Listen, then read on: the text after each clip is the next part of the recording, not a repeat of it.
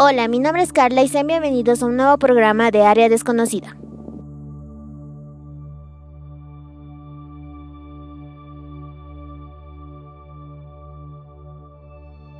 Hoy hablaremos sobre los mitos y verdades que hay acerca del Triángulo de las Bermudas.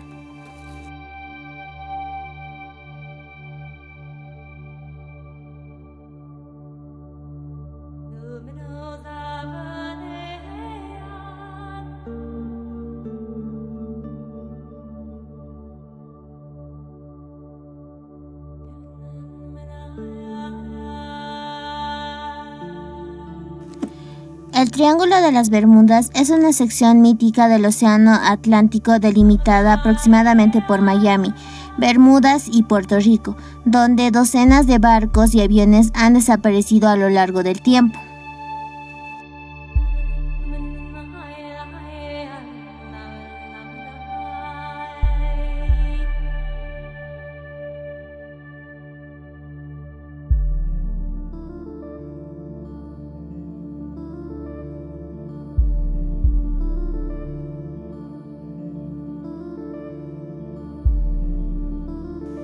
Circunstancias inexplicables rodean algunos de estos accidentes, incluido uno en el que los pilotos de un escuadrón de bombarderos de la Marina de Estados Unidos se desorientaban mientras volaban sobre el área.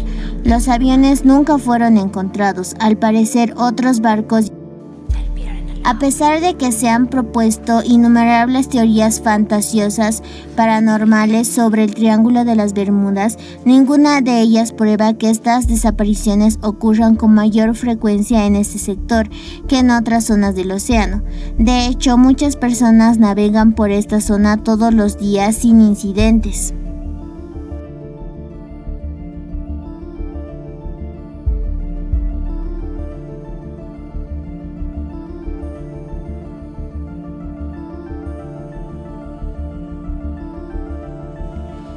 El Triángulo de las Bermudas, conocido también como el Triángulo del Diablo, cubre aproximadamente una superficie de 1,1 millones de kilómetros aproximadamente en el extremo sureste de la Florida.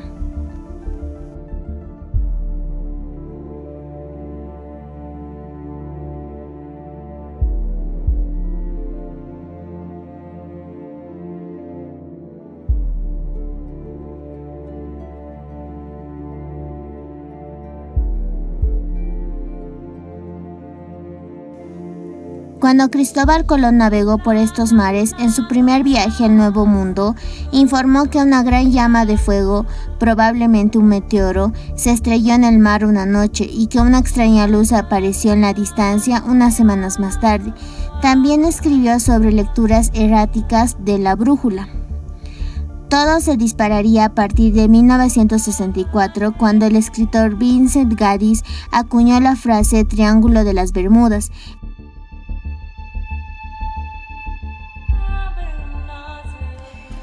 Charles Berlitz, cuyo abuelo fundó las escuelas de idiomas Berlitz, avivó aún más la leyenda en 1974 con una sensacional bestseller sobre la leyenda. Desde entonces, decenas de escritores paranormales han culpado a la supuesta letalidad del triángulo a todos los argumentos imaginables, desde extraterrestres la Atlántida, monstruos marinos, deformaciones temporales y campos de gravedad inversa, mientras que los científicos han señalado anomalías magnéticas, trombas marinas o enormes erupciones de gas metano del fondo del océano como explicaciones. Sin embargo, con toda probabilidad, no hay una sola teoría que resuelva el misterio, sino un conjunto de varios factores.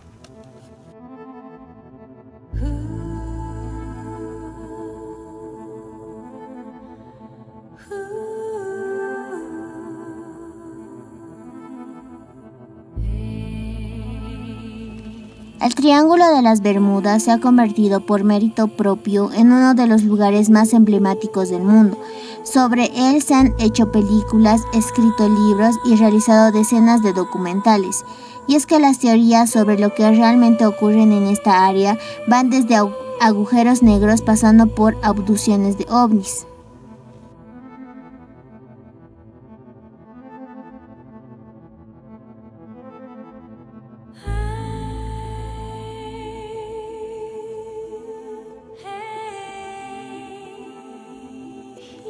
Salto a la fama del área se remonta a mediados del siglo XX, cuando varios periodistas sacaron a la luz numerosas desapariciones de barcos y aviones en dicha zona, todas ellas de lo más extrañas y que catapultaron la fama del lugar.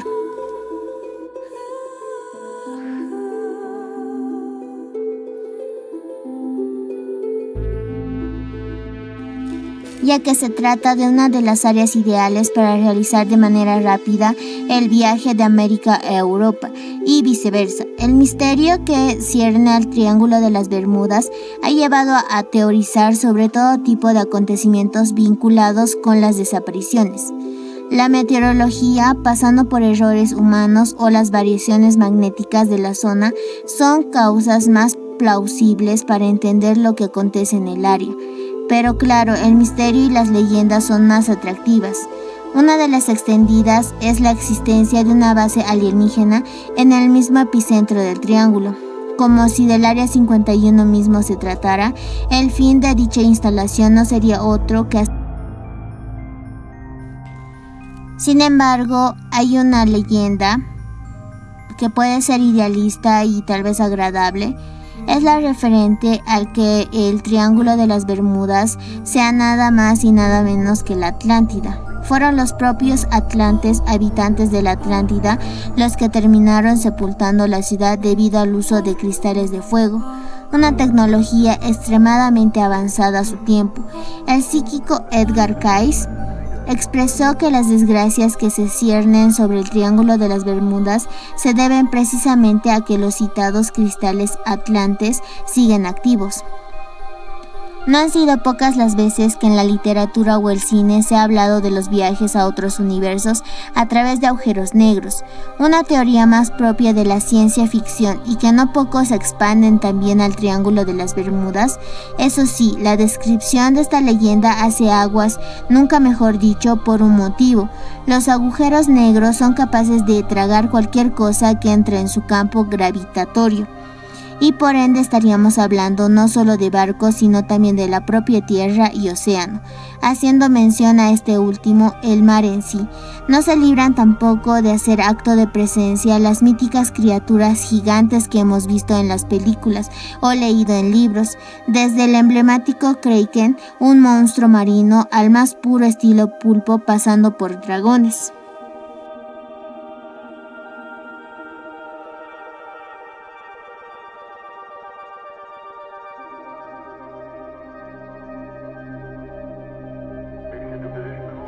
También existe la historia de un barco perdido en el Triángulo de las Bermudas.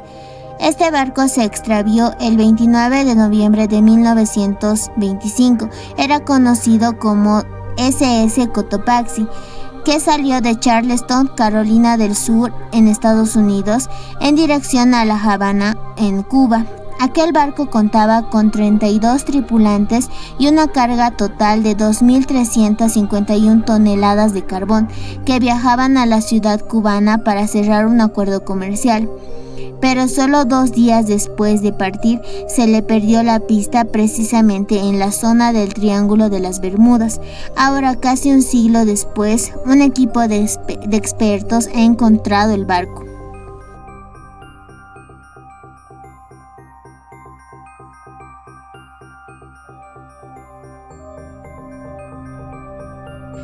El barco SS Cotopaxi desapareció sin dejar una sola pista, salvo una pequeña señal de socorro. Esto sucedió el 1 de diciembre de 1925, cuando algo sucedió que provocó que el carguero mandase un mensaje inalámbrico solicitando ayuda. Solo unos minutos después, el más absoluto silencio y la completa desaparición del barco, ni un solo resto de la nave ni de la carga, y mucho menos de los 32 tripulantes que iban a bordo. ¿Qué le había pasado al SS Cotopaxi? ¿Por qué se había esfumado? En realidad en la fecha en que desapareció el barco no se hablaba del Triángulo de las Bermudas. El concepto nació en 1953, fecha en que los primeros investigadores de esa área geográfica con forma de triángulo equilátero ficticio situado en el Océano Atlántico entre las Islas Bermudas, Puerto Rico y Miami, empezaron a unir extraños casos durante varias décadas. Extrañas desapariciones de barcos y aviones llevaron al nacimiento de este mito. Desde entonces fue considerada una zona peligrosa, en la que se calcula que en el siglo XX se produjo la desaparición de unos 50 barcos, además de unos 20 aviones todos ellos de manera inexplicable, no solo por las escasas señales que dieron antes de evaporarse, sino porque en muchos casos no se ha vuelto a saber nada de los aparatos ni de los tripulantes que iban en ellos, aunque tiene más de leyenda que de realidad y precisamente en ese marco se encontraba el SS Cotopaxi. Ha sido ahora cuando los investigadores han conseguido iluminar un caso que hasta la fecha estaba sin resolver. El biólogo marino Michael Barnett, el historiador británico Walt Walters, trabajaron mano a mano para intentar saber qué había sido del SS Cotopaxi. Después de trabajar concienzudadamente con la información que conocían del barco en el momento previo a su desaparición. Los expertos pronto descubrieron que podrían haber hallado una solución a esto.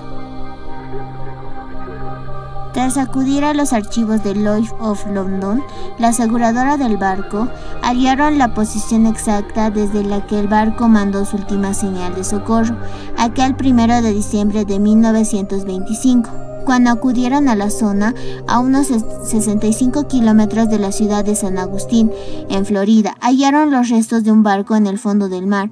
Tras analizarlo en profundidad, descubrieron que se trataba del SS Cotopaxi, aquel barco desaparecido en el Triángulo de las Bermudas. Curiosamente, el lugar del hundimiento era conocido localmente por Bert Wert y en ningún momento había sido relacionado con el SS Cotopaxi. Ahora los detalles del descubrimiento serán dados a conocer en Spring Secrets, la serie de ciencias en Channel, aunque aún quedan misterios sin resolver. ¿Qué hizo que el barco mandase una señal de socorro? ¿Qué ocurrió con la tripulación? Un extraño caso que poco a poco comienza a resolverse.